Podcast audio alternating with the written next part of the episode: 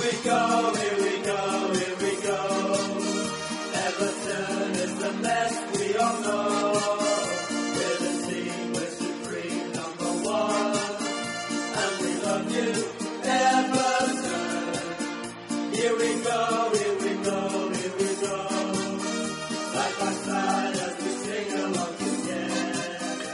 Y aquí estamos en una nueva edición de 343, 343, el programa futbolero de radioviajera.com. Y como siempre, en mi extremo izquierdo está Miquel Bombo Moderno. Hola Miquel, ¿qué tal? Hola Julio, encantado Miquel, de estar aquí otra vez. Ya sabéis que Miquel es uno de los responsables de Odio el Fútbol Moderno, probablemente la página de Facebook con fútbol de por medio con más fanses, ¿no? Bueno, no es la que tiene más seguidores, pero, Pero sí los mejores. los mejores seguro. Y las mejores. Ay, ay, ay, claro que sí. Y en el extremo derecho está Jacinto Ela, ese exjugador de fútbol que fue nominado como el mejor del mundo con 14 años y después se ha reciclado en un es- escritor de éxito, de bestsellers como... ¿Cuál, cuál es tu último libro, Jacinto? Fútbol B, último de una gran colección de libros. ¿Es el último de una gran colección de libros? Sí, ¿O el- último y primero. ¿Nos quieres adelantar algo de tu próximo libro o lo dejamos para los siguientes? No, no me gusta hacer spam, así que vayamos a lo nuestro. Muy bien. Y a vosotros, oyentes, os saluda julioarriaga.com. También conocido como el artista, pero no voy a hablar más de mí porque mi humildad no me lo permite. Así Espera, que... un segundo, ¿has ¿Eh? dicho que mi, que mi libro Fútbol B está en Amazon? Ah, no lo he dicho todavía. Vale, ya está dicho. Eh, perdona, Jacinto, ¿dónde está tu libro? Fútbol B, Fútbol B en Amazon, Amazon, Amazon. y se puede comprar, ¿no? Incluso desde Italia. Se puede comprar y ya está. Ya está. Ah, ¿Por qué he dicho Italia? Sigamos. Se puede comprar y hasta leer. Ya que has dicho Italia, vamos a contaros que hoy estamos en una ciudad con mucha historia, una ciudad eh, de hoy os estamos hablando desde el Coliseo Romano. A ver si os podéis hacer una idea entonces de, de dónde estamos. No hace falta ser Jessica Fletcher. Estábamos pensando que íbamos a grabar cerca de la Fontana de Trevi, pero nos ha echado para atrás por el ruido que hace el agua al caer. También pensábamos que podríamos haber ido a los jardines del Vaticano, Pero pero hay mucha gente. no nos han dejado entrar tampoco. También Eh, por el tema de pasta. estamos alguno de, de nuestro equipo está excomulgado y no, y no nos han dejado entrar. Así que nos hemos quedado en el Coliseo y desde el Coliseo ya sabéis cómo va el programa. Eso os estaremos hablando pues de la historia del fútbol de esta ciudad, de su once histórico, el arte que hay en, en la ciudad de Roma con el fútbol y muchas miles de cosas más que tendréis que quedaros para escucharlas. Vamos con una cancioncita. Dale. Una canción que a mí me rememora buah, a uno de los mejores veranos de mi vida. Era muy pequeño, pero me marcó mucho. Vamos allá. Dale play.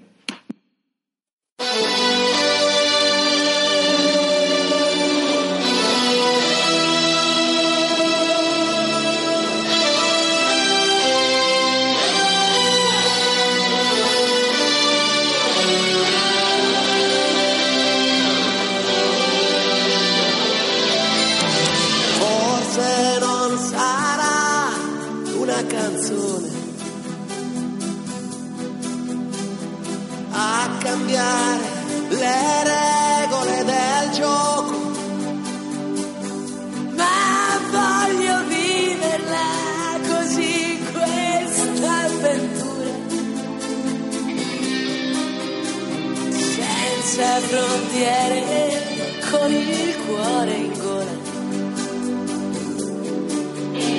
e il mondo in una giostra di colori. E il vento accarezza le bandiere.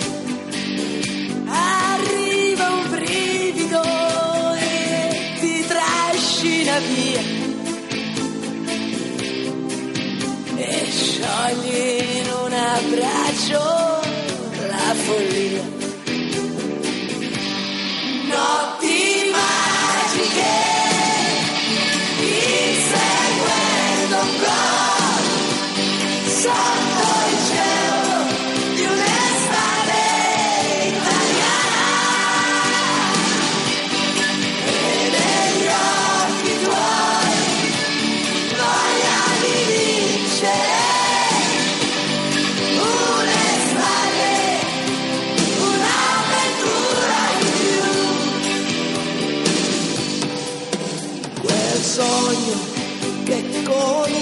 Comincia da bambino e che ti porta sempre più lontano. Non è una favola dagli spogliatoi. Escono i ragazzi e siamo noi.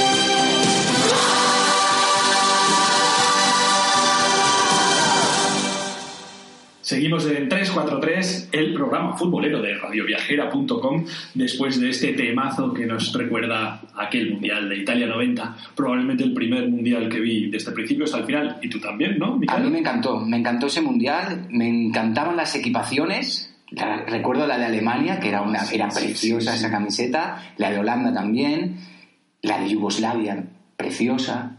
Tengo una pega, una, una pega ya que hablas de diseño de ese Mundial, las porterías, que tenían la red tan cerca de- del arco y entonces cada vez que había un gol el balón estaba fuera ya. O sea, no- no- no- el balón no besaba la red, sino que chocaba como si fuera un, partido de tenis. ¿A, ti, a ti no te parecía eso también, Jacinto?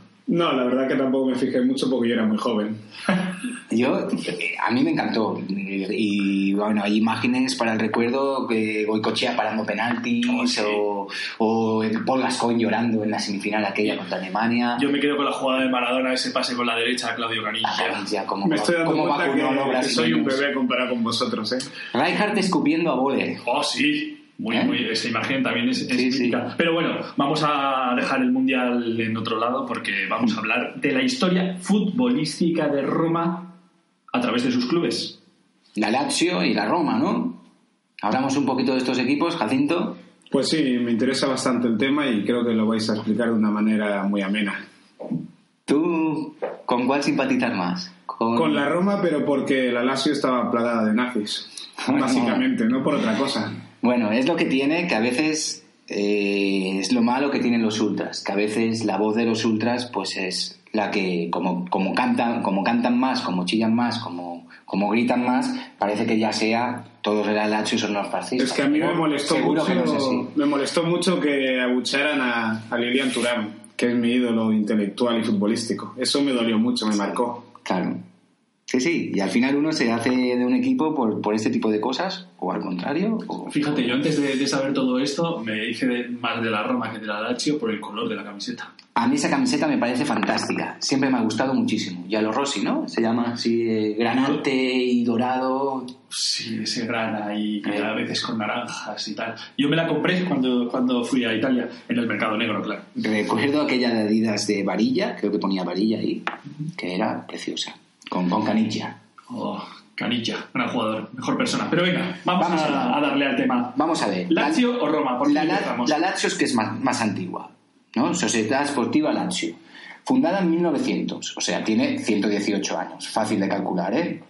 Y fue fundada por nueve atletas romanos. Solo nueve. O sea, les faltaban dos para jugar. Sí, sabes que entonces los equipos de fútbol eran de atletas, por eso muchos se llaman Athletic, Athletic Club, lo fundaban deportistas que no solo hacían fútbol, a lo mejor por, por la mañana jugaban a fútbol y por la tarde se iban a correr. Y, y bueno, pues, eh, pues eso. El color adoptado por la Lazio, el azul celeste, que es el color, ya sabéis que la Lazio es la región donde está Roma, y la bandera de esa región eh, es azul celeste, azul cielo.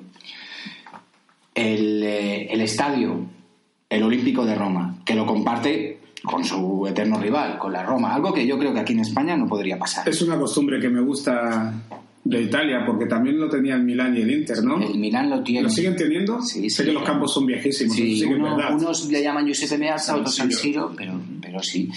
Y bueno, es el, el Estadio Olímpico de Roma, que fue fundado en 1953, Juegos Olímpicos, final del Mundial, aquella que gritaban era el himno de argentino que Maradona se cagaba, eh, eh, los italianos, ¿eh? Pues eso fue en el Olímpico de Roma. 72.000 se- 72.000 espectadores. Está Está, bien, ¿eh? está bien, ¿eh? es un estadio grande. A mí me, me gusta de este estadio que cuando me marcan un gol se van corriendo como sin, con pollos sin cabeza a celebrarlo, eh, ¿sabes? Que van saltando vallas y vallas que hay ahí detrás en la Sí, eso del mismo. era- Era una imagen muy de, muy de la liga italiana. Sí, que luego ahora en Se el, fútbol moderno, en el fútbol moderno eh, se Bueno. van ahí a la afición y le sacan tarjeta amarilla. Claro, claro, por- en realidad se por- perdiendo por eso. Por eso, si claro. los aficionados te echan, mira eh, lo que le suele pasar, por ejemplo, a gente como Diego Costa. Claro. Y bueno, títulos de la Lazio, pues tiene dos ligas, una en los años 70, 73-74, y otra más recientemente, Jacinto, tú ya vi- viste esa liga, Sí. 99-2000. Bueno, más o menos ya tenía Unos dos tres años. Sí, ya me hacía pajillas. Oye, que nos van a censurar, ¿eh? ya no sabes cómo vulga otra vez en el Vaticano. Ya Jacinto, por nos, favor. echan- nos van a echar de Roma, pero de, de toda la ciudad. Sí, que estamos además en Roma. Ya sabes que a los papas les gusta mucho ese tema. Eh, Bueno, seguimos, seguimos seis copas. La última en 2013. Hace poco, ¿eh? Una recopa. La última recopa de todas. La que le ganó al Mallorca. De Cooper. Cooper que perdía todas las finales. Perdió la final de la recopa contra el Lazio. Y bueno, tiene una Supercopa de Europa también del 99. Un, e- un equipo bueno, pero que, como ha dicho Jacinto, también se le atribuye muchas veces su relación con el fascismo, que existe porque se dice que Mussolini, eh, era del, de la Lazio y, y tiene una. y, bueno, no se puede ocultar la, la tradición fascista que han tenido muchos seguidores, muchos seguidores y muchos futbolistas y también directivos. Bueno, cuando silbaban a los negros, Mussolini ya estaba muerto. Bueno, sí, eso sí, por eso. Tiene, eh, tiene la herencia de. de- Pero de hablábamos antes de, de el protagismo que igual y de forma injusta se le da a los ultras, pero en este caso eh, Claro. la, la, la Lazio tampoco se ha desmarcado mu- mucho de, de lo que hacen sus ultras. Sí, porque Claro, pero la, no la se puede política de de fichajes, que- la política de fichajes iba muchas veces en contra de sus intereses porque sus ultras no lo aceptaban. Claro, y es que. Pero es lo que pasa, no se puede generalizar que de que todos los de la Lazio sean No, claro. No, no, en realidad no me cae mal ese equipo. De hecho, mira, un, un entrenador como Marcelo Bielsa, del que hemos hablado en anteriores programas, eh, fue a la Lazio, pero creo que, creo que no duró mucho, no se fue en verano mismo. Solo duró en el Bilbao, ¿no? Bielsa, Bielsa, Bielsa ya sabes que, que tiene, pues le dan sus arreglos. Y no le llames el Bilbao. El Bilbao, lo he hecho a propósito para el amigo Julio. Bueno, vamos con la Roma. La Roma, venga. Fundada más, más después, en 1927, porque se unen tres equipos y justamente es el partido fascista el que quiere un buen equipo de Roma y, y obliga prácticamente Los a- estamos dejando muy de fascistas, eh, creo yo. bueno, es, es que la Roma se funda en Es la contextualización es- es la histórica, contextualización histórica, claro. Eh, se fundan el Roma Fútbol Club, el Fortitudo Pro Roma y el Alba Audace. ¿Vale? La Lazio no quiso entrar en esa fusión, ¿ves? Por ejemplo, no dijo, aunque lo digan los fascistas, no, no entramos ahí dentro. ¿Vale? Los colores, hemos hablado de la camiseta esa preciosa, grana, yalo rossi, rojo y dorado, los colores de la ciudad de Roma. El estadio el mismo, el olímpico, el que gritaban a Maradona. Maradona, Y títulos. Maradona. Títulos, títulos. Títulos. A ver. A mí me sorprende que la Roma no tenga un título europeo, tío. Una A mí no. No, la verdad, ¿No? porque tampoco le he visto ese peso en Europa como para llevarse Con- con- ni una recopa. Con los futbolistas que ha tenido, Bojan Krikic, ¿no? Y, y- no, pero en la Roma, ¿sabes qué pasaba? Que han mantenido a Totti y algunos más, pero fíjate que en Italia es muy fácil robarle grandes jugadores a otros equipos. Se van de un equipo grande a otro sin problemas. quizá la, estuvo en una final europea, la de eh, a mitad de los 80, que perdió contra Liverpool. ¿Te acuerdas el, el portero Grovela que se puso a hacer Sí. como tú cuando chutabas un penalti en el colegio y había tu compañero te, te quería despistar y Sí. empezaba a, ba- a bailar la cobra? Es- pues eso, esa hubiera podido ganarla la Roma. Hubiéramos estado hablando de un equipo campeón de Europa. Pero no. Quizás es porque no- no- el tema del equipo de la Roma es que quizás la ciudad es mucho más grande que el equipo. Entonces por eso parece que sea un equipo que tenga que ganar Copas de Europa, pero es que la ciudad es tan grande, pero el equipo quizás no sea tan grande, no es tan acorde a la ciudad. Bueno, mira, la, la Roma tiene tres ligas, ¿vale? La última, un año después de la Lazio, ¿sabes? Así como para fastidiar, habéis ganado la liga vosotros, pues ahora nosotros también. Y luego se olvidan. Pero, ojo, tiene 14 subcampeonatos de liga. Tres ligas y tiene 14 subcampeonatos. O sea, es un segundón, es un segundón pobre. Son el, el, el Pupas eh, Sí, que llaman. sí, parece un equipo Y eso que no entrenó tantas veces Cooper. Exactamente, Cooper no, no pasó por allí. Eh, tiene nueve copas, eso sí, y lo que decíamos, que, que no tiene eh, ni una sola competición continental. Hombre, el que sí, uno de los entrenadores que sí pasó fue Fabio Capello, ¿no? Ah, Sí, sí, y estuvo bien. Eh, símbolos. El águila, la Lazio, por el tema de la Roma imperial. La Roma, el lobo, la loba, ¿vale? Lupenca, que amamantó a Rómulo y Remo. Sí. ¿Te puedo interrumpir un segundo? Sí, claro. Solo quería hacer la pregunta a los dos. Si existe el caso de alguna gran ciudad europea, capital de- del país, que no tenga campeonatos de liga, bueno, campe- bueno, la Roma tiene algunos, ¿no habéis dicho? El Paris Saint Germain, El, ¿no? París, el París tiene París. campeonatos de... Ah, El tiene una recopa el París. Sí, bueno, pero, pero el Tiene Paris Saint Germain copa. tampoco da. Tampoco da Es que, es, es que el Paris Saint Germain se fundó en los 70 a principios. Entonces no fue grande hasta, hasta, lo- hasta en el 80 creo que gana su primera liga. Y es un eh, equipo de capital. Bueno, pues más o menos ya hemos desglosado lo que son estos dos clubes históricos, no tan grandes en cuanto a títulos, y en cuanto a juego, después os diremos más cosillas. Así que, ¿qué, qué nos pones ahora, Miquel? Pues os pongo una canción de la Miquel Roma. DJ, DJ Miquel. Una canción de la Roma, ¿vale? Tira por la de la ¿sí? Roma, dale. Venga.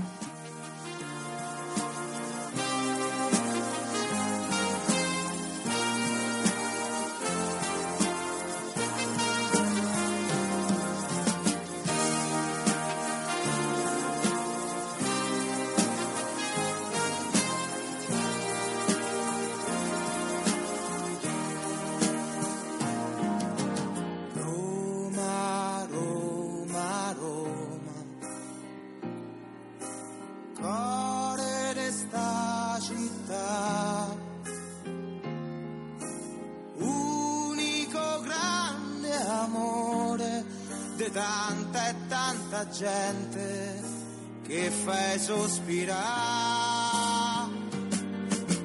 Roma, Roma, Roma. Lasciaci canta. Da sta voce nasce un coro. So centomila voci che hai fatto innamorare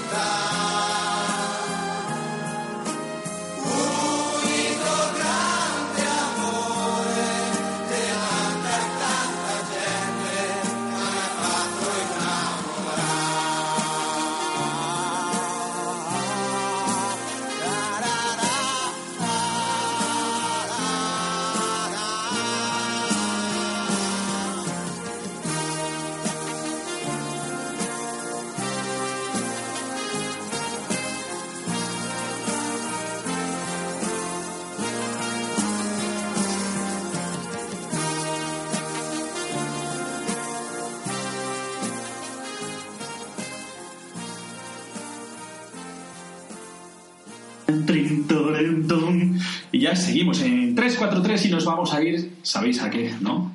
Claro, después de la historia nos vamos siempre al 11 histórico de la ciudad. 11 histórico romano. 11 histórico... ¿Con qué sistema jugamos, Miquel? Hombre, eh, deberíamos de jugar Catenaccio. Con 17 defensas, ¿no? Y sí, pero ya sabes que a mí y a Jacinto nos gusta más el fútbol de toque, yo creo. Bueno, Jacinto, Jacinto- Creo. Bueno, me gusta un poquito más la velocidad, pero el catenacho, bueno, tiene lo suyo, también tiene su gracia. Sí, sí, ya verás. Aquí tenemos algún tío que, que tiene su gracia, sobre todo ahí en, eh, detrás y en el centro del campo. Empezamos ¿Vale? por el Empezamos con el, con el guard- o eh, empezamos por el portero. eh, con el guardameta. Vamos Venga. allá con el- un buen arquero. Un arquero que ha estado en los dos equipos, en la Roma y en la Lazio. Toma ya. ¿Vale? Eh, debutó en la Roma, pero bueno, mm, no se afianzó en la portería, destacó en la Juve, Mm, creo que ya sé quién es. Pero Sí. venga, sigue, sigue. Ni me suena. fue campeón de Europa con la Juve. Oh, ya ¿No sabéis? Sí, Sí, ¿no? sí, Ya sí. se lo digo. Angelo Perucci. Angelo. Angelo Perucci, un portero peculiar, ¿eh? No, no era muy, Sí, no, no, muy llamativo, grande, ¿no? así.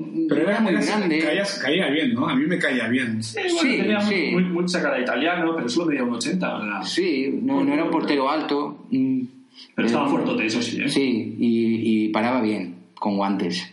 Pero, ¿Vale? Sin guantes nunca lo sabremos. Pues bueno, cuando destacó en la Juve estuvo muchos años, pero jugó todavía del 2000 al 2007, jugó con la Lazio. ¿Vale? Debuta con la Roma, se retira con la Lazio. Angelo Perucci. El Alacho estaría viendo a entrenar a De La Peña en Mendieta, ¿no? Sí, claro. Entrenar, digo. Sí, entrenar. Seguimos entonces, lateral derecho. Hombre, Cafú. Oh, Cafú. Cafú. Esto ya son palabras mayores en el mundo del fútbol. Cafú, uno de los mejores laterales que ha dado el fútbol, ¿vale? Pero, pero que las cosas que son, que, da- que pasan en la vida, Cafú no pudo triunfar en el Zaragoza. No se, puede, no se puede triunfar en todas las plazas. Hombre, es que había un tío que se llamaba Belsué, Sí, ¿eh? que, cuando vio a Cafú dijo, mira, tú eres Cafú, pero a colega que aquí está Y, Belsué. y Cafú dijo: Se "Mira, tuvo que buscar me, la voy, me voy a ir. Belsué voy de aquí". es- Se, se volvió a Brasil, Cafú, se tuvo que ir a buscar la vida de nuevo por culpa de Belsué y, y en el 97 llegó a la Roma. Pero para el equipo de Odio Fútbol Moderno, ¿a quién pondrías? ¿A Cafú o a Belsué? Yo, yo soy de Belsué. Vale, vale, solo tenía esta duda. No, hombre, no, yo no tengo Oh, dudas yo ahí. sí, yo pondría No tengo dudas, se lo come con patatas. Bueno, pero eso para, para, para el fútbol moderno incluso, Cafú puede ser el jugador que más veces haya sonado para, para fichar por el Madrid, ¿no? Sí, sí, incluso recuerdo una canción del programa de aquel Alfonso Arús que decía, ay Cafú cuando vengas que harás tú. Qué era. ¿Os acordáis? Sí, sí. ¿Eh? Sí, sí, sí. Pues bueno, Cafú al final se fue a la Roma en el 97, eh, ganó la liga con la Roma porque estuvo hasta 2003. Luego se fue al Milan y pare- parece como un vino buen- parecía un, uno- un vino de estos buenos Sí, que pasa el tiempo y va mejorando. Sí. Y Cafú en el Milan, eh, eh, siendo todo un veterano, hacía, guau, subía la banda hasta hasta córner. Parece que se ha retirado hace dos días. Sí, sí, antes de ayer. Y no, no. El número 3, ¿Quién tenemos en el número 3? Alboquita, Sensini. Oh, buen jugador también. Otro que jugó hasta mucho, hasta, hasta, hasta viejo ya, ¿eh? Hasta mayor, hasta, hasta antes de ayer. ¿Vale? El Boquita. Este hizo casi toda la carrera en Italia, además. Sí, porque fue muy joven, pasó de News a Udinese. Pero Udinese estaba en la Serie B. Este tiene hasta cara de, de jugador antiguo, ¿eh? Hasta la cara. Bueno, es que si Siempre, jugado- siempre la tuvo esa cara. si a haber jugado en España, la habría nacionalizado. Eso está claro. Sí. Fue pieza Por clave. menos, por menos a Pernia le nacionalizaron. Eh, grande Pernia. Después de, su- de sus actuaciones en, eh, en el Udinese, qué grande Pernia, sí. pues bueno, Sensini fue pieza clave en el Parma. ¿Vale? El Parma, equipo moderno que lo, lo doparon de dinero. Eh, A ver, a ver, a ver, a ver. la Alto, alto, Parmalat. alto, alto, alto, alto, stop, stop, stop. ¿El Parma entraría dentro de equipo moderno? Sí, porque fue dopado, un equipo de Sí, sí, a ver, a ver, no. eh, pero... Sí, pero- la Parmalat lo coge y Sí, le- sí, Uh. vale, sí, pero, pero la Ronaldo coge, eh, crea esa, ese- esa especie de, de Frankenstein futbolístico, tiene éxito, desaparece, pero esto hace más de 20 años, más de 25 años. O sea, ya, ya no sé si No, puede pero, dejar pero el Parma está moderno. desaparecido. Cuando Sí, se claro, fue la. Parmalat, Claro, claro, pero, pero ya no sé si lo podríamos llamar moderno, o igual es... Hombre, ¿Dónde de- ponemos una fue, línea fue uno de los primeros. Eso es En el difícil. año eso, 90, eso ahí hay No, siempre se suele poner, 92. se suele poner el No, Mundial pero, de, de Estados pero Unidos. sí que han, Sí, han- habido equipos, Sí. han habido equipos que se han dopado económicamente. Ahora, ahora ya lo vemos más, pero yo recuerdo el Racing de París y ot- otro de los equipos fue el Parma. Sin duda también el Milan de Berlusconi era un equipo dopado por, por un por un, eh, un tío de estos, no era un Sí, jeque, un era, era- era un, un era- mecenas. era un fan del Milan, pero, pero no nos equivoquemos, sin Berlusconi el Milan no hubiera tenido eh, todo, toda- todas es- esas décadas Hablando de, de gente que dopa equipos y tal, ¿tienes algo que decirnos, Jacinto, de Dimitri Peterman? Sí, Dopar no dopaba mucho porque no nos pagaba. Así que Dopar no nos ¿Tú dopaba. estuviste con Peterman? Sí, se le acusaba de tener mucho dinero, pero a la hora de pagar no lo veíamos. En cada episodio de 343 Menuda seguimos preguntándote, Jacinto, por Peterman y por dónde está el dinero. Oye, lo bueno de Sensini, que hablábamos Vamos, de vemos a Sensini, Sensini, sí, ¿vale? que nos Tenía cosas buenas. Que el tío, eh, cuando ya era todo un veterano, casi ca- 40 años, vuelve a Udinese y, con Sensini, de- que, se- que se pone de titular, el Udinese llega a la Champions League. Toma ya. Que creo que jugó contra el Barça incluso. El equipo de Udine. El número 4. Necesitamos un especialista en el golpe franco. Ah, Sinisa. Un buen turno. Sinisa, mira, ahora sí que, Sinisa ahora, Mihailovic. ahora sí que la adivinamos. el rey del Pro Evolution. Oye, otro que jugó en los dos. ¿Vale? Juega en la Roma y después juega en la Lazio. Primero en el Estrella Roja, el gran Estrella Roja de, que gana la Copa de Europa en Bari en 1991. Habla que hablas de esta gente un día, ¿eh? Sí. Del 92 al Además, 90. además irnos a, a los. Balcanes merece la pena. Sí, yo nunca he ido y tengo ganas de ir. Sí. Bueno, estuve en Croacia una vez. Pero vamos a, ir con más, vosotros. va- vamos a ir más en veranito porque en invierno hace frío. Vale, Y- gracias. Eh, la Roma eh, juega el Mi- Mihailovic del 92 al 94 y el la Lazio del 98 al 2004. Por tanto, gana liga con la Lazio, Mihailovic. Todavía es, ahora es entrenador y, y hay algún vídeo por YouTube enseñando a los futbolistas modernos a chutar las faltas. Les dice, No, mira, ¿dónde que- la quieres? Allí, allí te la voy a poner. Es que marcó 20 goles con la Lazio, ¿eh? Y todos de Me falta. ¿no? imagino que serían todos de falta, sí. Y bien de, y bien, de bien lejos, ¿eh? Este tiraba de lejos, de cerca, de donde fuera. Atención al número 5. ¿Quién tenemos en el número 5? Sorpréndenos, Mikao. Inglés. Oh, yo pensé que pondrías al Dair. Un inglés en Roma. Ahí. podría haber sido también, ¿eh? Sí. Es que nos vamos a dejar a muchos, ya Sí. Luego, luego vamos a... Dime, a dime quién es este. No me digas que es este. Dilo, Inglés. dilo. Paul.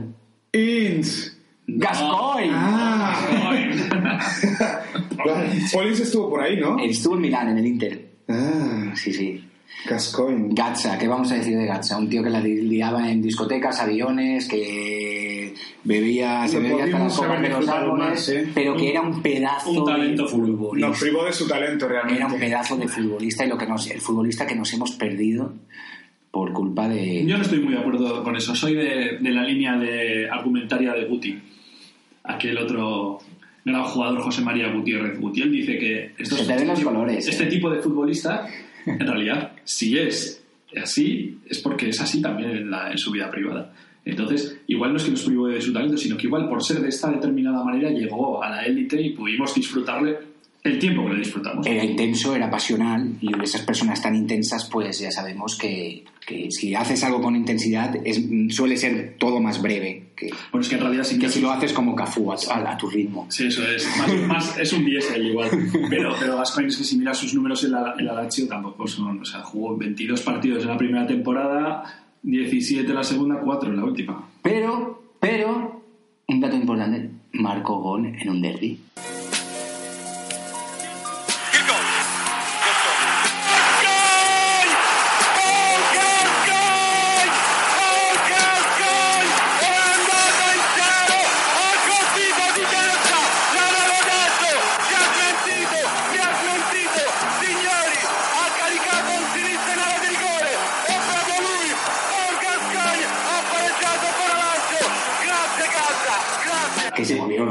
Con- esto- empezó a correr con- detrás, Con detrás de la esto portería, está justificadísimo todo. saltando vallas. Pero gracias a los datos que nos ha dado Julio ahora, es cuando se ve la grandeza de un jugador, que no son los números, sino lo que nos hace Eso sentir. es, eso es. Imagínate, una carrera que no fue tan brillante en números, pero todo el mundo que la ha visto jugar alguna vez se ha quedado enamorado. Todo el mundo es... Yo me enamoré de él en el Mundial de Italia, que antes hablábamos. Bueno, y además es que Gascoigne ha resurgido sus cenizas.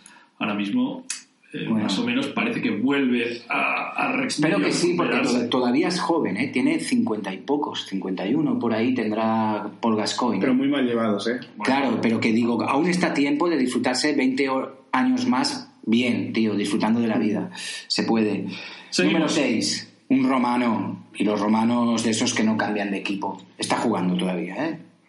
Un romano, número mediocampo, destructor, mucho carácter, temperamental. De esos que te miran a los ojos y te cagas encima.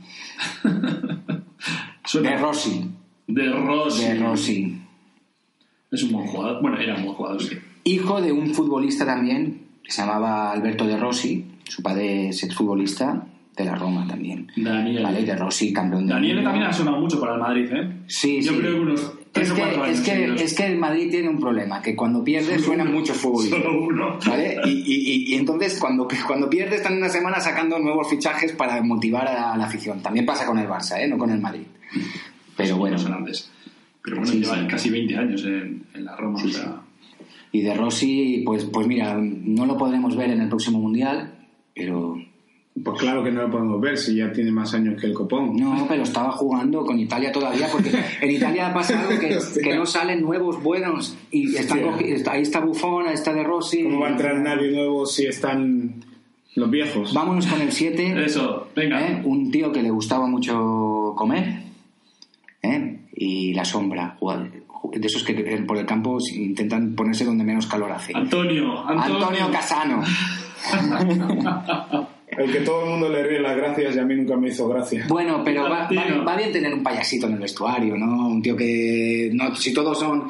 eh, bueno, ya, ya está Gascoigne en este vestuario. pero, pero, Gascoigne no sabe italiano. pero si todos son un tío serio como Sensini, un, un cabezota como Mijaslo y De Rossi, pues, pues vamos a meter un tío que cuente chistes, va, con Gascoigne. Casano. Llegó a la Roma en 2001, ¿vale? Eh, procedente del Bari. En el Bari mete un gol al Inter, que es un gol maradoniano de esos. Sí, eso es súper clase. Qué curioso que sería gol maradoniano y no gol mesiano. Porque es, es más viejo Maradona, hombre. Entonces Exacto. la jerga es antigua. Sí, es curioso.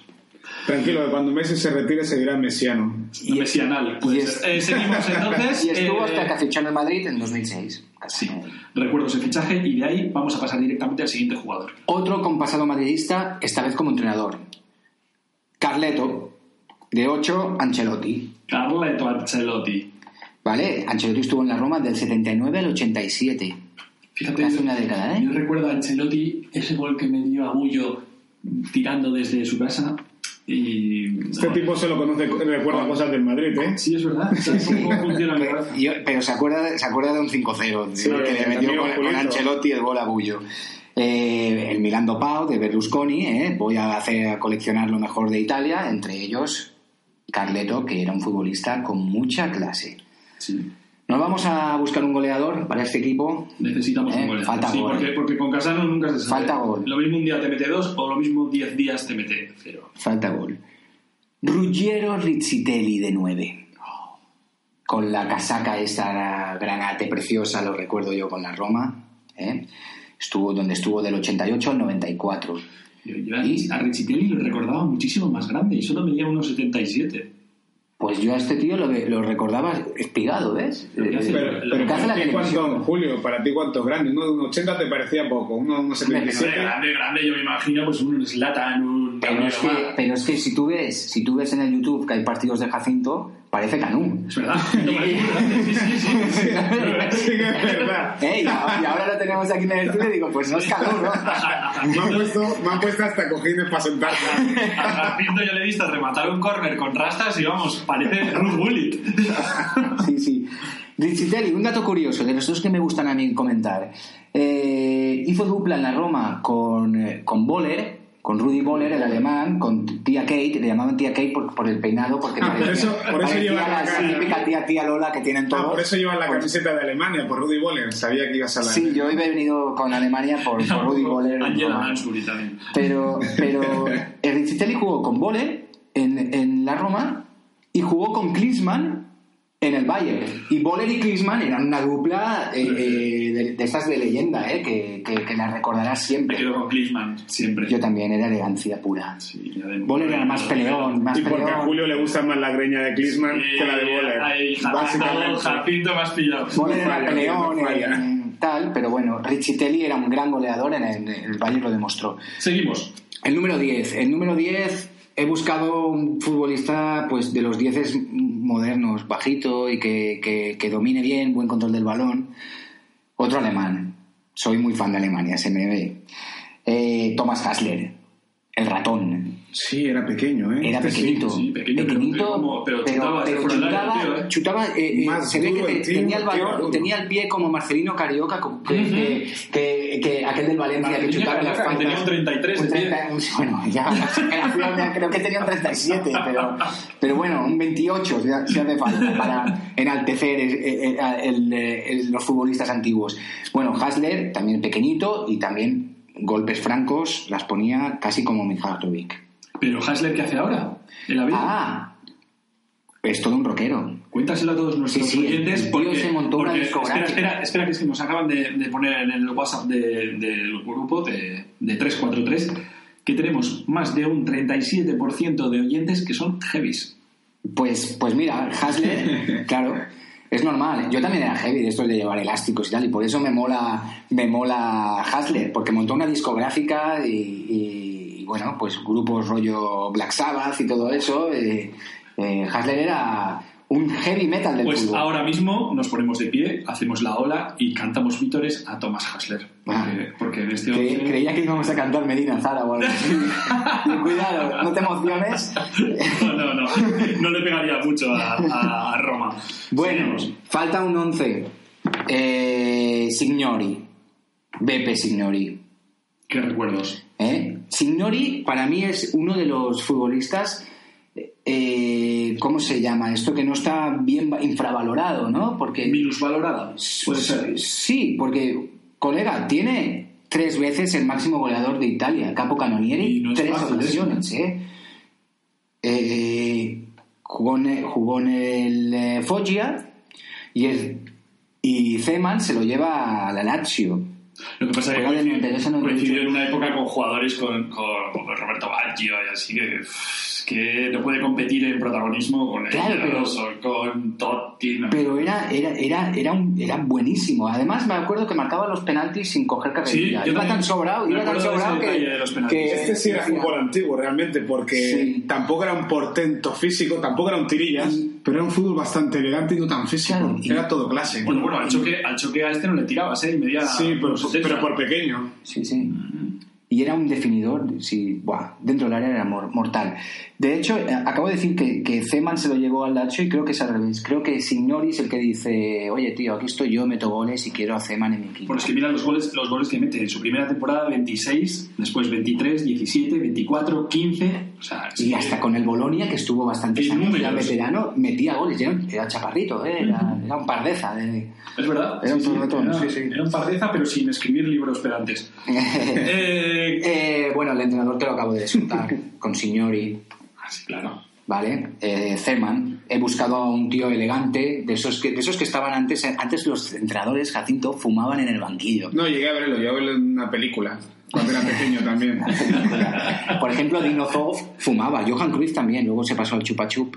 Sí. Y- Pero este es de las gabardinas largas también, y esto es, Sí, es lo sí, que... Zeman era el típico viejo zorro de los banquillos. Luego, luego hablaremos de. Zeman, ¿eh? Tengo también aquí en mi historieta, Ah, Zeman sí, va, es que Zeman va a ser es un protagonista. era checo. Y bueno, un entrenador que, que ha entrenado a infinidad de equipos en Italia. Y, Bueno, es que toda su carrera la hizo allí. sí, y además se pasó del tío de, de la Lazio, se pasó a la Roma. ¿Sabes? Lo, lo echaron a la tercera temporada de la Lazio, creo que o a- creo- quedó en la primera segundo, la segunda tercero, y en la tercera lo echaron y dijo, pues me voy a la Roma. Y, y en la Roma tampoco hizo mucho, pues, pero después vino Capello que sí que hizo. Y ahí os quedáis. Y nos hemos dejado futbolistas muy buenos, tío. Nos hemos dejado infinidad de futbolistas. Cerezo, Falcao, De la Peña, Salas, Verón. A ver, a ver, a ver, a ver. Aldair. Eh, este Aldair, espera, espera, pero- espera. Es 343 es un programa que se hace desde las ciudades en las que estamos, pero con una componente de Barcelona importante. De la Peña decimos por eso, porque si no es su papel. A mí de la Peña me gustó. es su, su papel en la Lazio. Mendieta, Mendieta estuvo en la Lazio también y también estuvo en el Barcelona. Y un futbolista que me encantaba y además tiene la car- característica de que marcó el último gol de una copa tan, pre- tan bonita como la Recopa y que la echamos muchos de menos. Pavel Nedved. Nedved, gran jugador, tan tantos así y tan fans somos de, de él y de su pelo, que os vamos a dejar con la narración de su gol.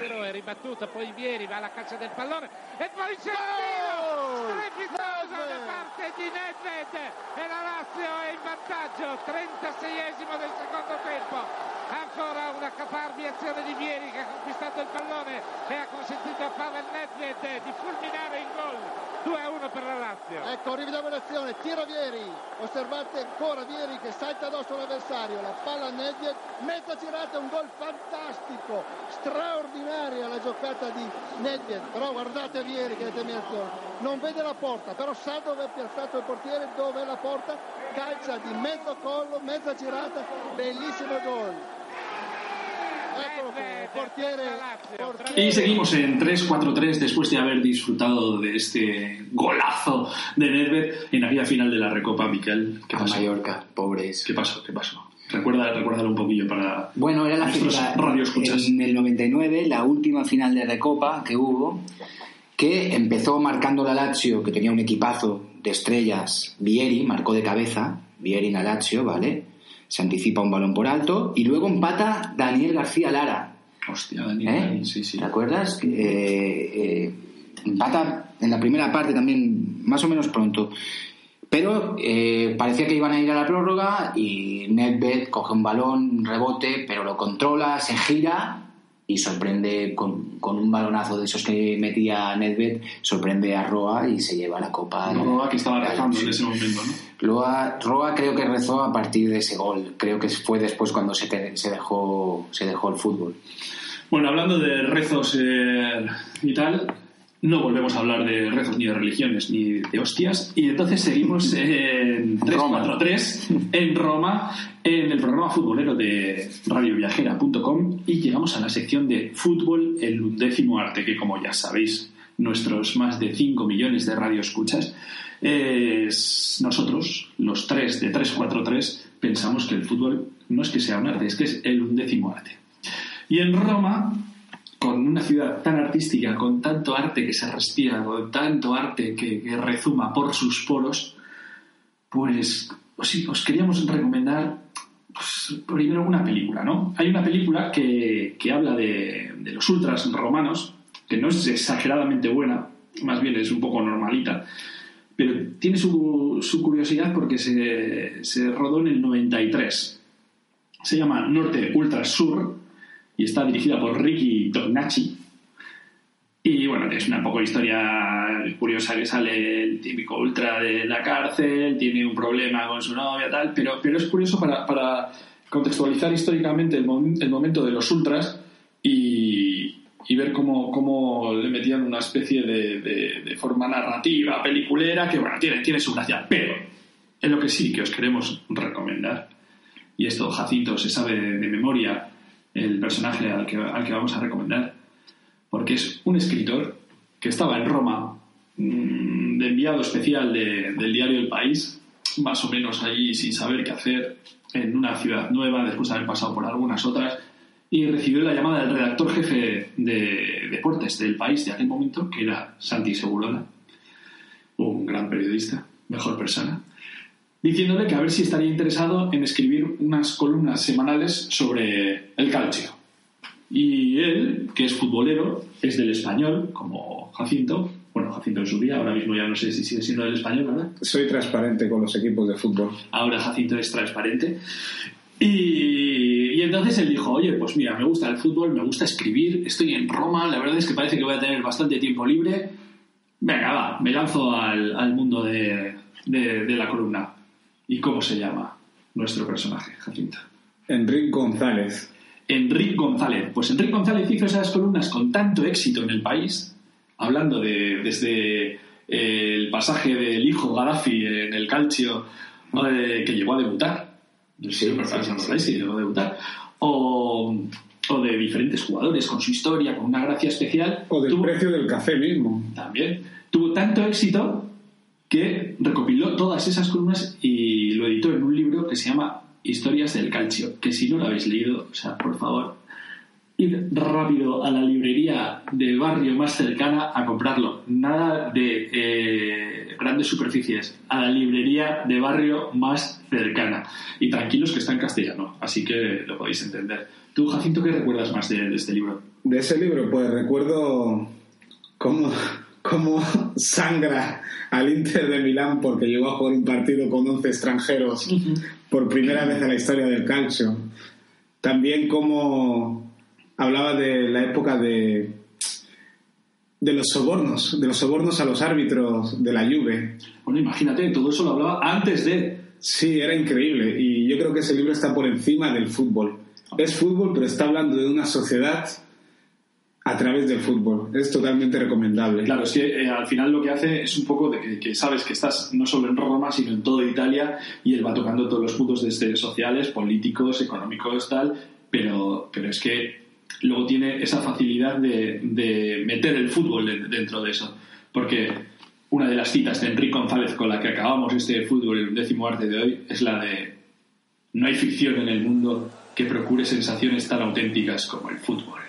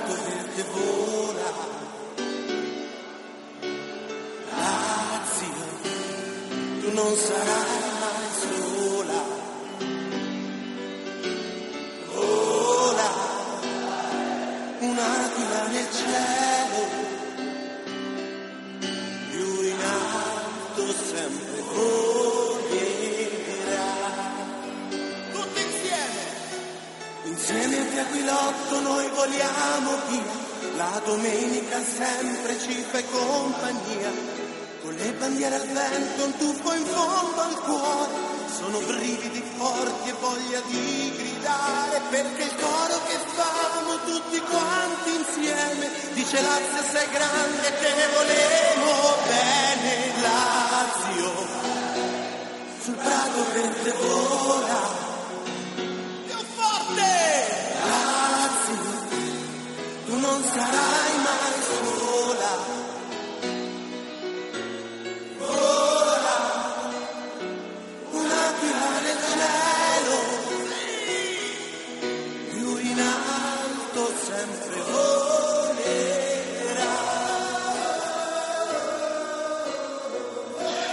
seguimos en 343, el programa futbolero de radioviajera.com. Y hemos venido de escuchar, habéis visto, una canción de, de la Lazio, ya que antes hemos oído una de Roma, pues una de la Lazio, Lazio, Roma, Roma, Lazio, Lazio, Roma, Lo- para que no seamos que en sí- nuestros, nuestros más de, de 360.000 oyentes que tenemos en Italia, no sabíamos que teníamos tantos, Miguel. Sí, sí. ¿Tú lo sabías? Deben ser seguidores de mi página la mayoría, porque yo también tengo muchos. ¿Qué página es la tuya que se me había olvidado? Hombre, odio el fútbol moderno. Odio el fútbol moderno y se puede encontrar dónde? Se puede encontrar en Facebook. Ah, vale, vale, vale. Mira, ya que hemos hecho un poco de autobombo tuyo, vamos a irnos a la sección de Jacinto Vela, que como sabéis es un exjugador de fútbol que fue nominado como el mejor jugador del mundo a los 14 años y sacó un libro que se llama Fútbol B. Y a partir de ese libro Fútbol B, pues nos va a hablar de una sección. ¿De qué nos vas a hablar hoy, Jacinto? Antes de deciros de qué voy a hablar, os comento que, que no hace falta que digamos todo el tiempo eso de que me nombraron mejor jugador del mundo, porque como todo el mundo sabe, Eres el mejor jugador del mundo ahora. no, no, tiene- no- no tiene mucho mérito porque el mundo es muy pequeño, ¿sabes? y, y me sabe mal que haga, haga tanto ruido con eso, pero No te, sí. no te preocupes, Jacinto. Vale, Solo vale. Lo, lo diremos cinco veces por programa. Pues vamos a hablar con... En, fútbol, en, en fútbol B siempre hablamos de jugadores que no han llegado a cumplir sus, las expectativas que había creadas sobre ellos, tanto en fichajes como en carrera. Pues más o menos lo que te pasó a ti, ¿no? Eh, puedes, puedes, puedes contarnos. Hoy vamos a hablar de César Gómez. Tenerife. Sí, ¿os acordáis de César Gómez? ¿Os De, la, acordáis de- de la cantera del Madrid.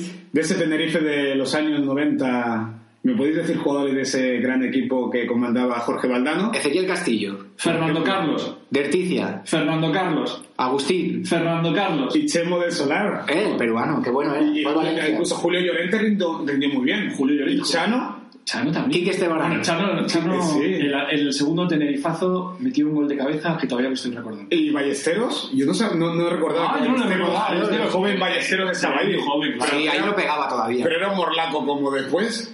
Me imagino. Ahí todavía. Ahí todavía no había crecido. Pues sí, pues entre todos esos estaba César Gómez y era un jugador importante en la defensa de ese Tenerife.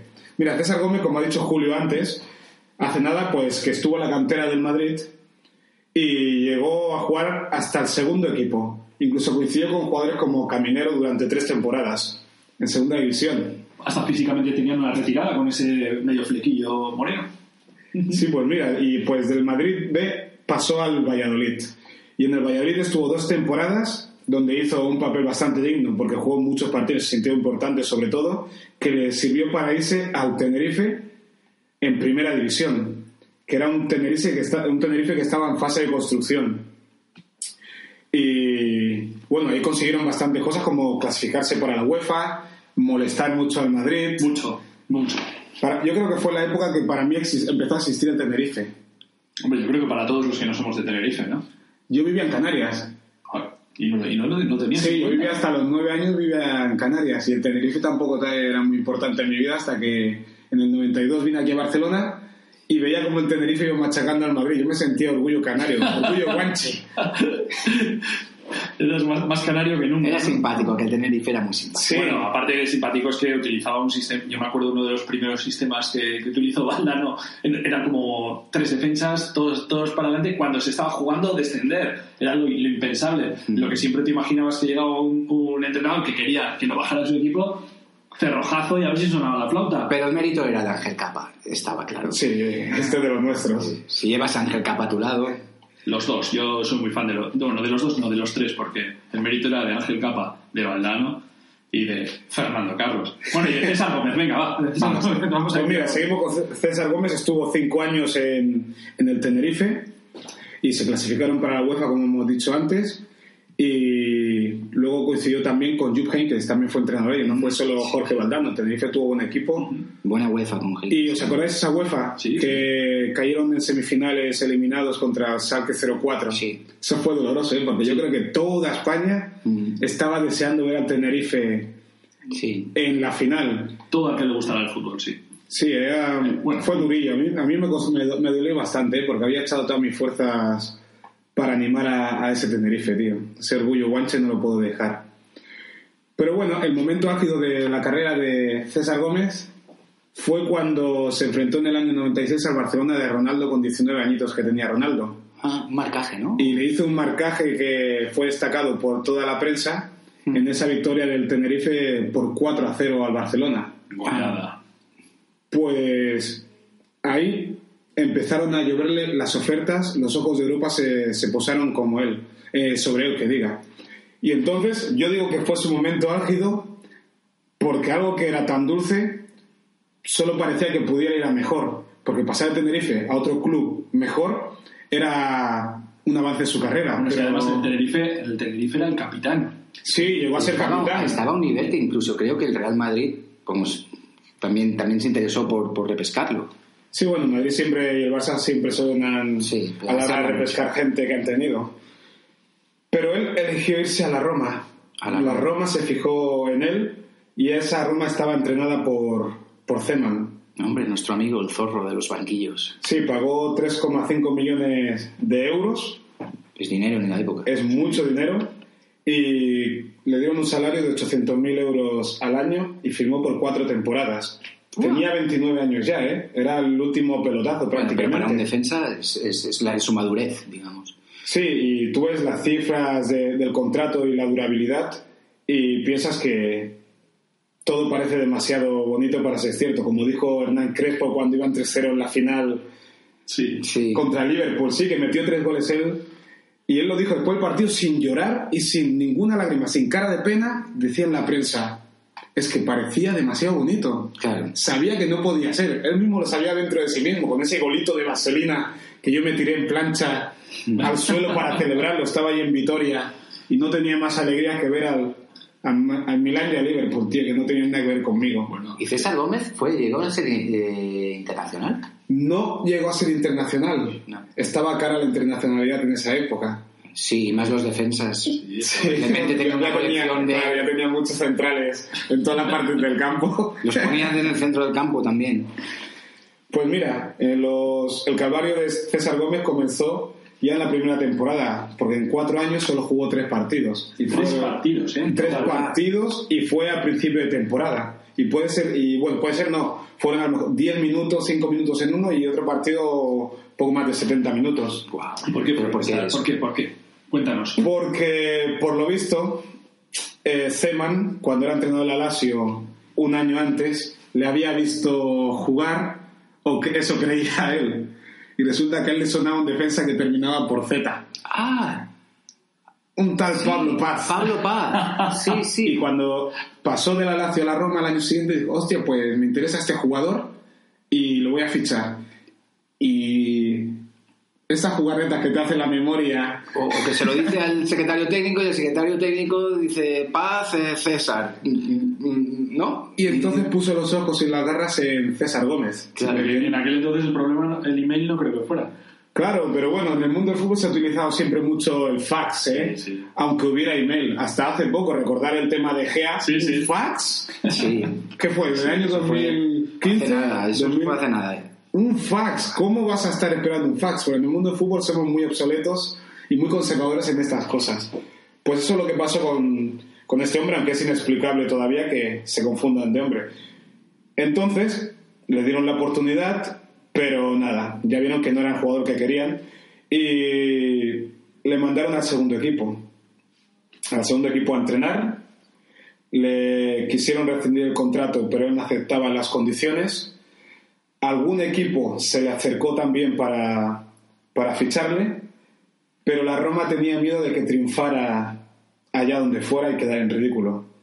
Entonces, ¿qué hizo él?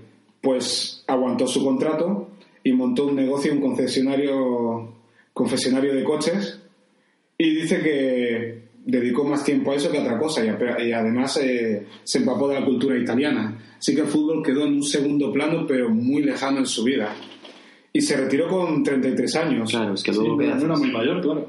Claro, una frase que, que dice el que me ha gustado mucho que es el fútbol es muy bonito visto desde fuera, pero esa imagen es irreal, te quita vida, parte de la vida cotidiana y por eso lo mejor es retirarme. Después de cuatro años sin jugar, claro, normal que se retire, ¿dónde iba a jugar? Pero dice que aprendí mucho de todo aquello y me ayudó a formarme como persona. En estos años no tuve más remedio que tomarme con calma la falta de oportunidades. Además tuvo tiempo para sus negocios y para estar con la familia.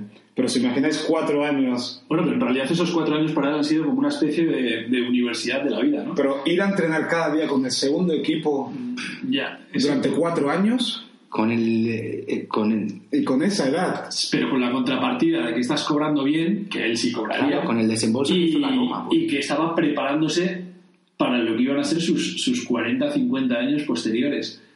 Tenía todo el tiempo del mundo para pensarlo, para Y- hacerlo bien y sobre todo las posibilidades económicas para dejarse todo el camino bien labrado.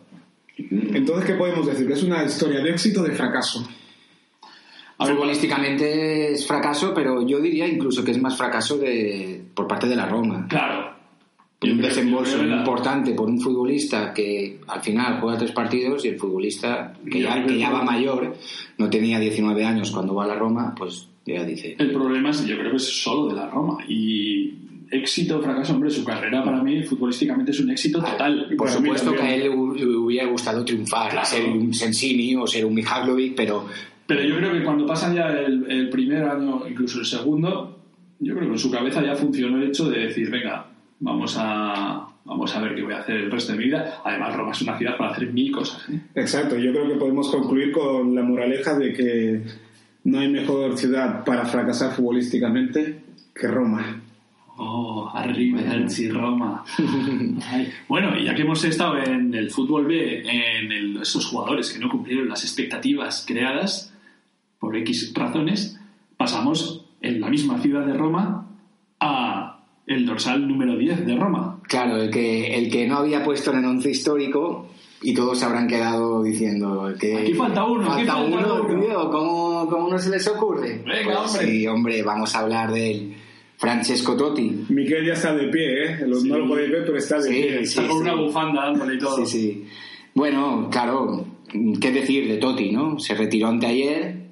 Mm, Posiblemente, para mí, mi opinión personal, todo lo gran futbolista que fue Totti, mm, a lo mejor los dos últimos años mm, ya sobraban. Lo que pasa es que iba como a, a batir récords y estas cosas, ¿no? Sí, Sí. claro, pero tampoco me gustó ver que en la ultim- que las dos últimas temporadas un futbolista de su talla, romano, eh, pues tiene tan, tan pocas presencias, ¿no? Dices, wow, pero hubiera preferido que se, que se retirara de una manera mejor.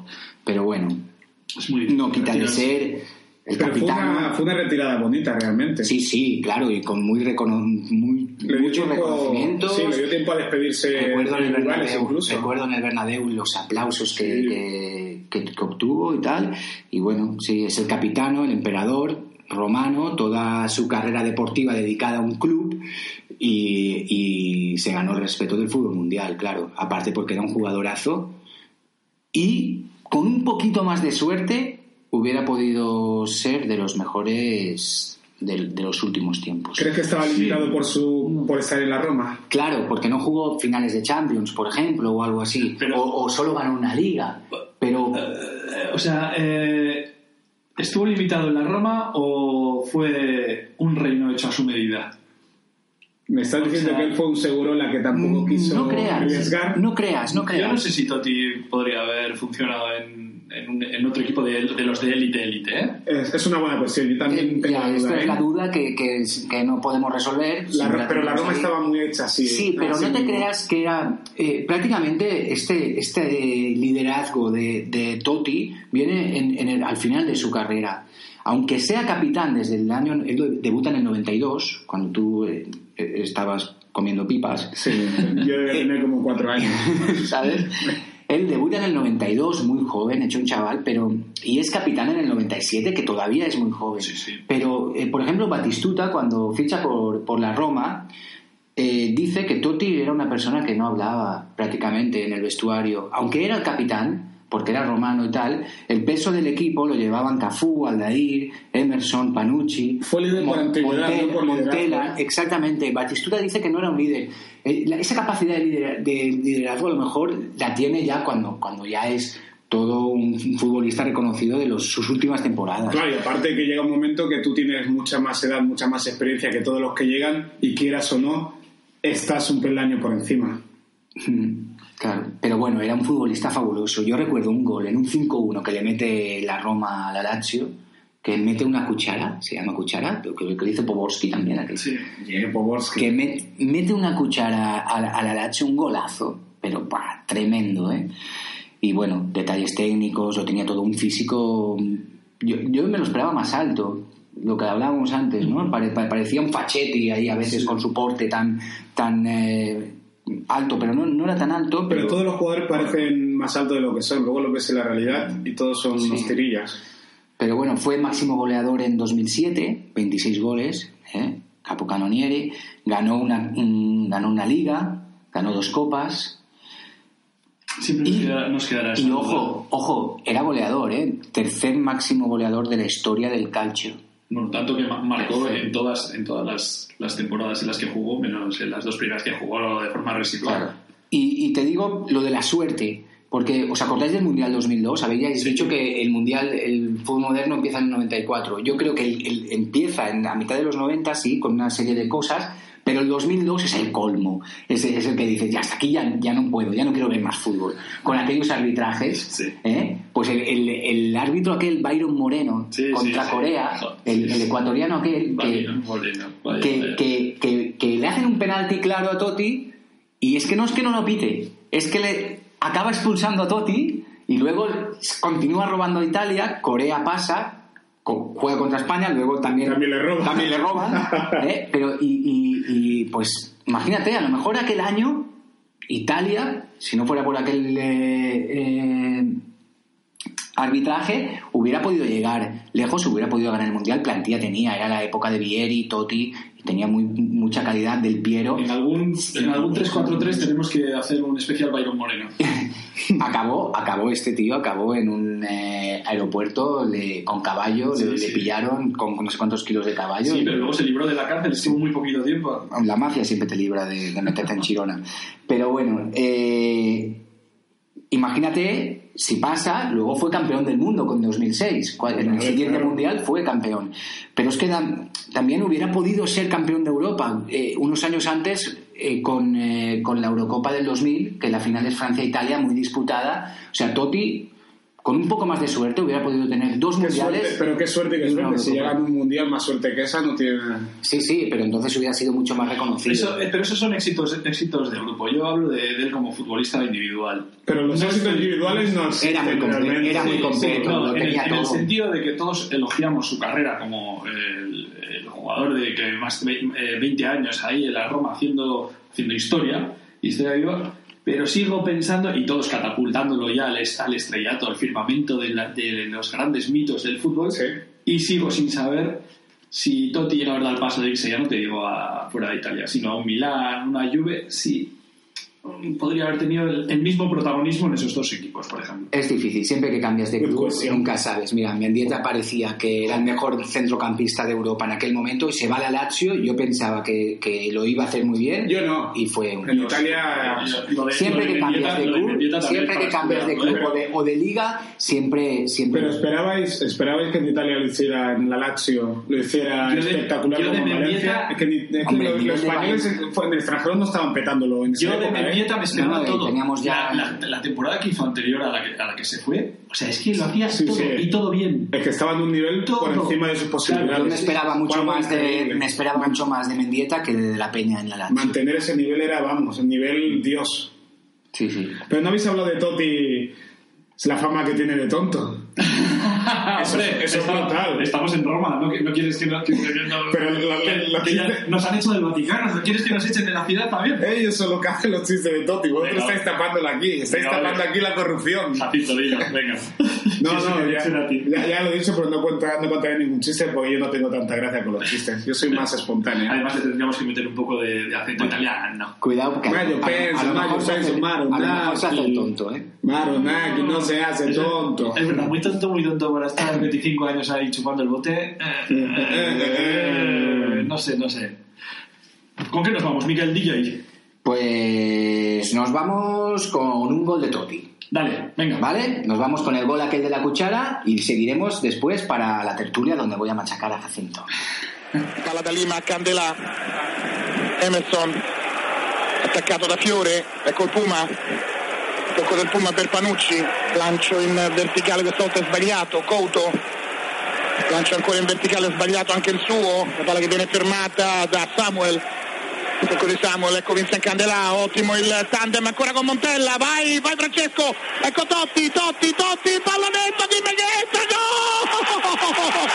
Gol!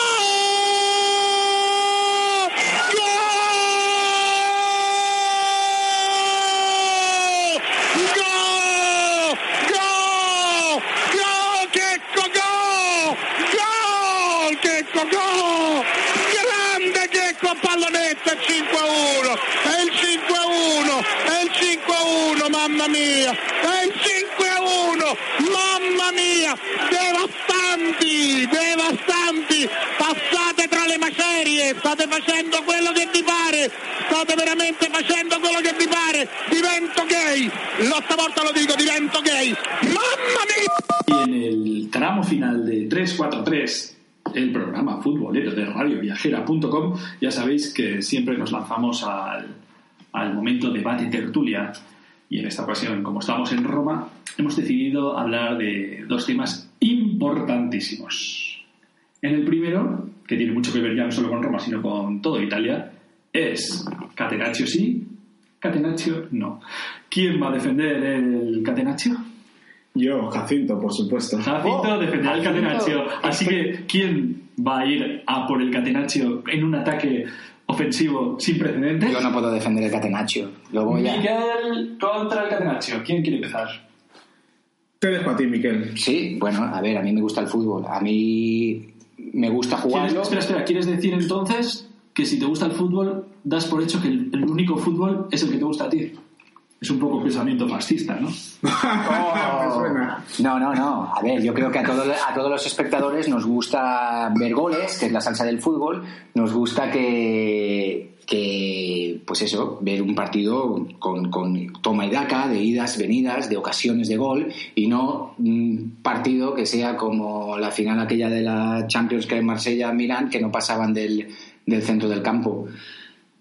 ¿Sabes? Estaban No, ahí en el círculo y estaban un sistema defensivo y se tenían tan, Pero- tal que... Pero no, aquello no, no- no era tanto Catenaccio, sino que ya las defensas están adelantadas. Era- era para más táctico, juego. sí, era más táctico. Era más táctico, es un tema táctico. Pero bueno, lo que te quiero decir es que me gusta el fútbol como aficionado, eh, donde se creen ocasiones de gol y como futbolista también me gusta un fútbol donde no esté yo aquí acorralado y esperando que el otro equipo, a lo mejor se me nota que en mis tiempos era un humilde defensa central.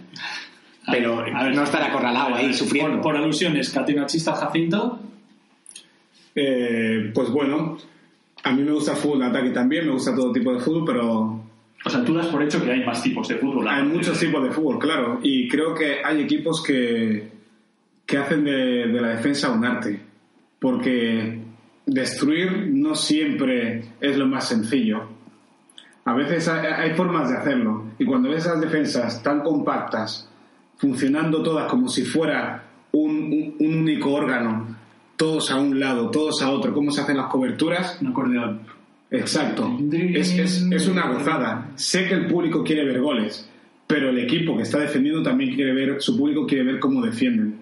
Y a veces parar a los mejores del mundo no es cualquier cosa. Por eso creo que el Catenacho ha aportado mucho al fútbol mundial porque se ha tomado más en cuenta las defensas. Porque recuerda que en los años 60 por ahí habían goleadas que, que eran como estas que meten ahora al Barcelona y al Madrid a los equipos que ganan mucho menos dinero con, con la televisión.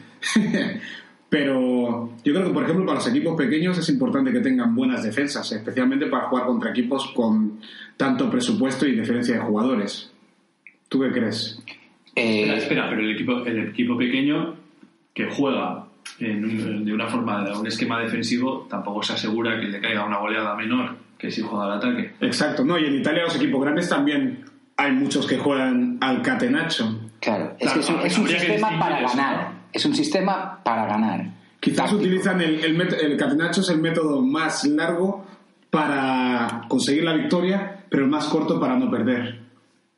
Pero claro, a mí que, lo- que equipos repletos, y en Italia lo hemos visto, es- equipos repletos llenos de talento, que, que quieran tener un sistema defensivo, no me parece bien, porque es una falta de respeto sobre todo al- a, tu público. Y, y- En cambio, en cambio, el público de allí parece muy identificado con esa forma de juego, ¿no? El público al final quiere ganar y el público, pues, mm, italiano pues no, no ha- a lo mejor tampoco ha conocido el, el método Cruyff o Rinus Michels o, Bueno, han tenido o- el o Milan tal, de que Arrigo son Sacchi. el que disfrutan ahí. Eso, eso es. Han tenido el Milan de Rigosaki y no lo han querido copiar. ¿Por el, qué? Milan, el Milan es el equipo a lo mejor que más fútbol ha, ha jugado de todos los En este caso, en el caso de la ciudad en la que estamos, Roma y, y la Lazio, ¿a quién identificaríais más? ¿En el Catenaccio o en el fútbol Yo- de intentar jugar? La Lazio más Catenaccio. Yo creo que también Lazio más Catenaccio, eh, y, justamente cuando hablaba del equipo repleto de figuras y jugar Catenaccio, pensaba en esto, hostia, un equipo con, con Verón, con Simeone, con, con, eh, con Salas arriba y con futbolistas con, con mucha calidad, a lo mejor de la Peña lo sufrió este, este, este juego. Quizás porque se le da también más valor al orgullo de, de no perder. Y la, y la Roma, por ejemplo, la recuerdo más eh, en los 80, pues se ve que tampoco, por, por- por lo que dicen ¿no? y tal, era un fútbol más, más artístico con, con los brasileños, Con Cerezo. Falcao, con... sí, Cerezo, Cerezo era una locomotora, pero, pero con, con Falcao y Ancelotti, y futbolistas pues que de- daban de- detalles técnicos también.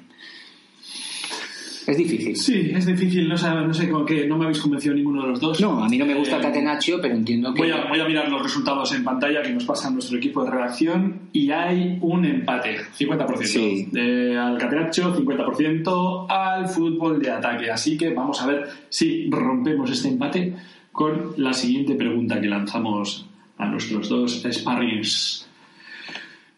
¿Cómo cambió para Italia, para, los dos equipos romanos en este caso, la ley Bosman?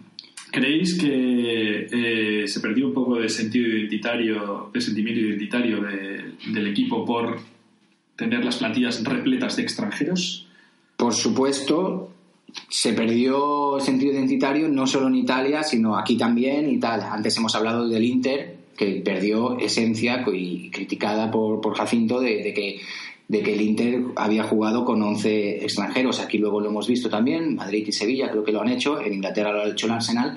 La ley Bosman sin duda para mí es un fracaso que, que pierde, hace que pierda la esencia de- del fútbol. Bueno, esa es una forma, una, una parte de la historia que yo también la, acepto, pero hay que mirar la otra parte porque en otros sitios se ha enriquecido el fútbol. Véase Inglaterra. En- incluso, eh, sí, eh, la entrada de extranjeros en Inglaterra ha hecho que el fútbol evolucione un poquito más. Sí, ahora se tiran a la Es- piscina. es- sí, es lo único malo, pero es mucho más vistoso. Antes era vistoso, pero de otra manera, no a nivel de, de- de calidad. Si me hablas de países como España, tampoco podemos decir que le haya afectado mucho. Fíjate cómo ahora los españoles quedamos campeones del mundo. ¿Por qué? Porque la ley Bosman ha permitido que los jugadores se vayan fuera y vengan con más experiencia y a nivel internacional compiten mucho mejor. Hombre, a, a nivel laboral yo creo que no hay duda y que no hay Claro. discusión en que la ley Bosman no solo eh, es, Es un derecho. beneficiosa, sino que es un derecho. De- Claro. de- Y el fútbol es una problema, profesión. el problema es el uso que se hace de la ley Bosman, porque ahí lo- los principales que han hecho un mal uso son los clubes y los agentes para enriquecerse a base de comisiones y traer...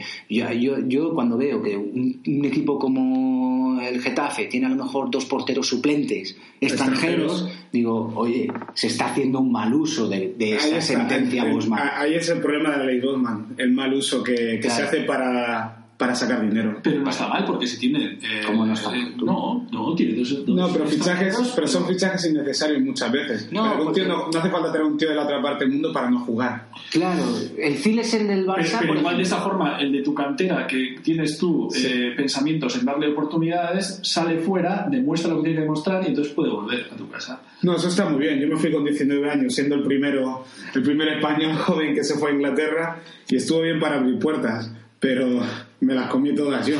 Ahora los demás entran ya con la puerta abierta, es corredera. Yo tuve que darle patadas a las puertas. Y para mí sí que era una oportunidad porque se te abre más el camino, pero eso de que tengas que triunfar fuera para triunfar en tu casa es, es un problema realmente. Bueno, un problema. En realidad es un poco ley de vida en absolutamente todos los ámbitos eh, sociales, menos en el fútbol hasta hace un tiempo. Quizá el fútbol es un deporte Y- demasiado y- conservador. Y ha devaluado también Sí, mucho, ha devaluado mucho el fútbol americano. O sea, siempre han habido casos de futbolistas jóvenes, hemos visto a Sensini o Simeone que se fue al Pisa muy joven, pero lo de ahora es que un, un equipo River, Boca, un equipo argentino, el que sea, eh, eh, tiene plantillas muy jóvenes y saben que cuando uno mete dos goles en un partido, va a venir un Las Palmas y te lo va, y te lo va a, co- a coger. Y está devaluando el fútbol americano también. Centrámonos, Y también nos venden cada chusta que dicen, mira, ese- esto le decimos que... Centrémonos en Roma. Lazio, Roma. ¿Cuál de los dos creéis que es el que más se ha avanzado a esto? Eh, bueno, yo es que no miro mucho fútbol moderno, pero creo que la Lazio. Eh, Sí, pero menos en los además 90. muchos creo que- argentinos también. Bueno, venían de como italianos, ¿no? De Claro, es, es también a lo que juegan con los Igual pasaportes y Tenemos tal. los casos de Mendieta y de la Peña, claro que luego no jugaron tampoco. Sí, bueno, la, ha jugado Boyan también en la Roma y tal, y- pero los dos suelen tener bastante extranjeros, pero yo veo en la Roma una esencia más romana. A lo mejor son los casos de Tomasi, de Rossi o, o del Vecchio. Claro, pero también porque han mantenido es jugadores romano, durante Totti. muchos años que han dado mucha identidad al equipo, como tener a Creo- Rossi durante 20 años. Eso es. Creo que hay tradición, creo que hay tradición de- del romano, de, de- en la- que la Roma lo tiene, de, de un tío de la casa sí que sí que tiene ese amor por la Roma. Pu- Puede ser que la Lazio no la Lazio siempre ha estado con el complejo frente a la Roma y ha buscado más artimañas para rascarle un poquito los huevos. La Lazio acomplejados. Me gusta, me gusta esta, esta definición final para, para terminar nuestro 3-4-3 en Roma. Está bien, ¿no? Voy a mirar, espera, los datos que nos pasa el equipo de redacción sobre este último, este último dato de la ley Bosman. A ver, sí, sí, nos dicen que el 72% dice que la Roma es un equipo con una identidad italiana, italiana romana muchísimo mayor que la Lazio, que no os decimos ni la cifra. Oye, eh, él, dime. él decía que, que Totti eh, era tonto, pero No, no, que tiene fama de tonto. tiene fama de tonto. Pero tú lo has escuchado cantar. Si encima canta es tonto. A ver, antes, antes eh, nos vamos a despedir ya. Damos las gracias a, a Miquel Bombo Moderno, ya sabéis, el creador de Odio el fútbol moderno. Ahí Métenos en estamos. Facebook. Un placer estar aquí. Muchísimas gracias, Jacinto Vela, el jugador, el mejor jugador del mundo a los 14 años y que ahora no lo sigue siendo. No, me quitaron la corona el año siguiente, no me dejaron ni Eh, perdona, eh, ella. no tengo tu libro todavía. ¿Dónde puedo comprarlo? Amazon, Amazon, Fútbol B, Amazon, Amazon, Fútbol B. Y se despide de todos vosotros Julio Arriaga, el artista más guapo de la actualidad.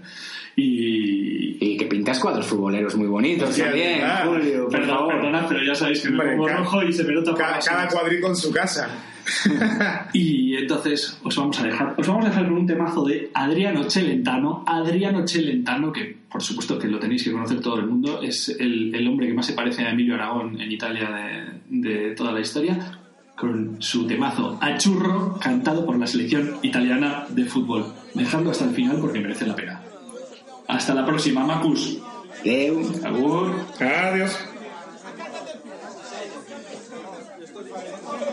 vedi che adesso che andiamo a italiano. Io dovrei andare. Dai, dai, dai. Dai, dai.